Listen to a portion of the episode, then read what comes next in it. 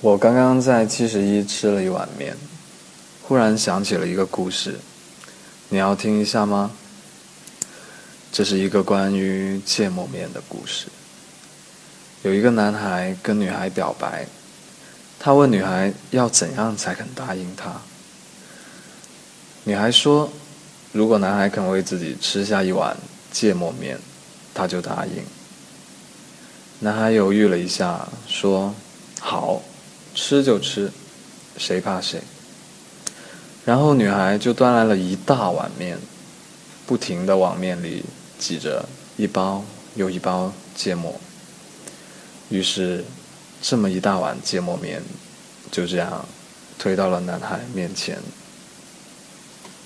男孩二话不说，拿起筷子就吃，一口，两口。他的表情越来越奇怪，似乎随时都会跳起来。女孩看着男孩，忍不住捂着嘴偷笑。一开始，男孩还能大口的吃，渐渐的，他握筷子的手开始发抖，眼泪一把一把的往面里掉。但是，男孩还是不肯放弃，他头埋着。一边狂飙眼泪，一边往嘴里硬塞着面条。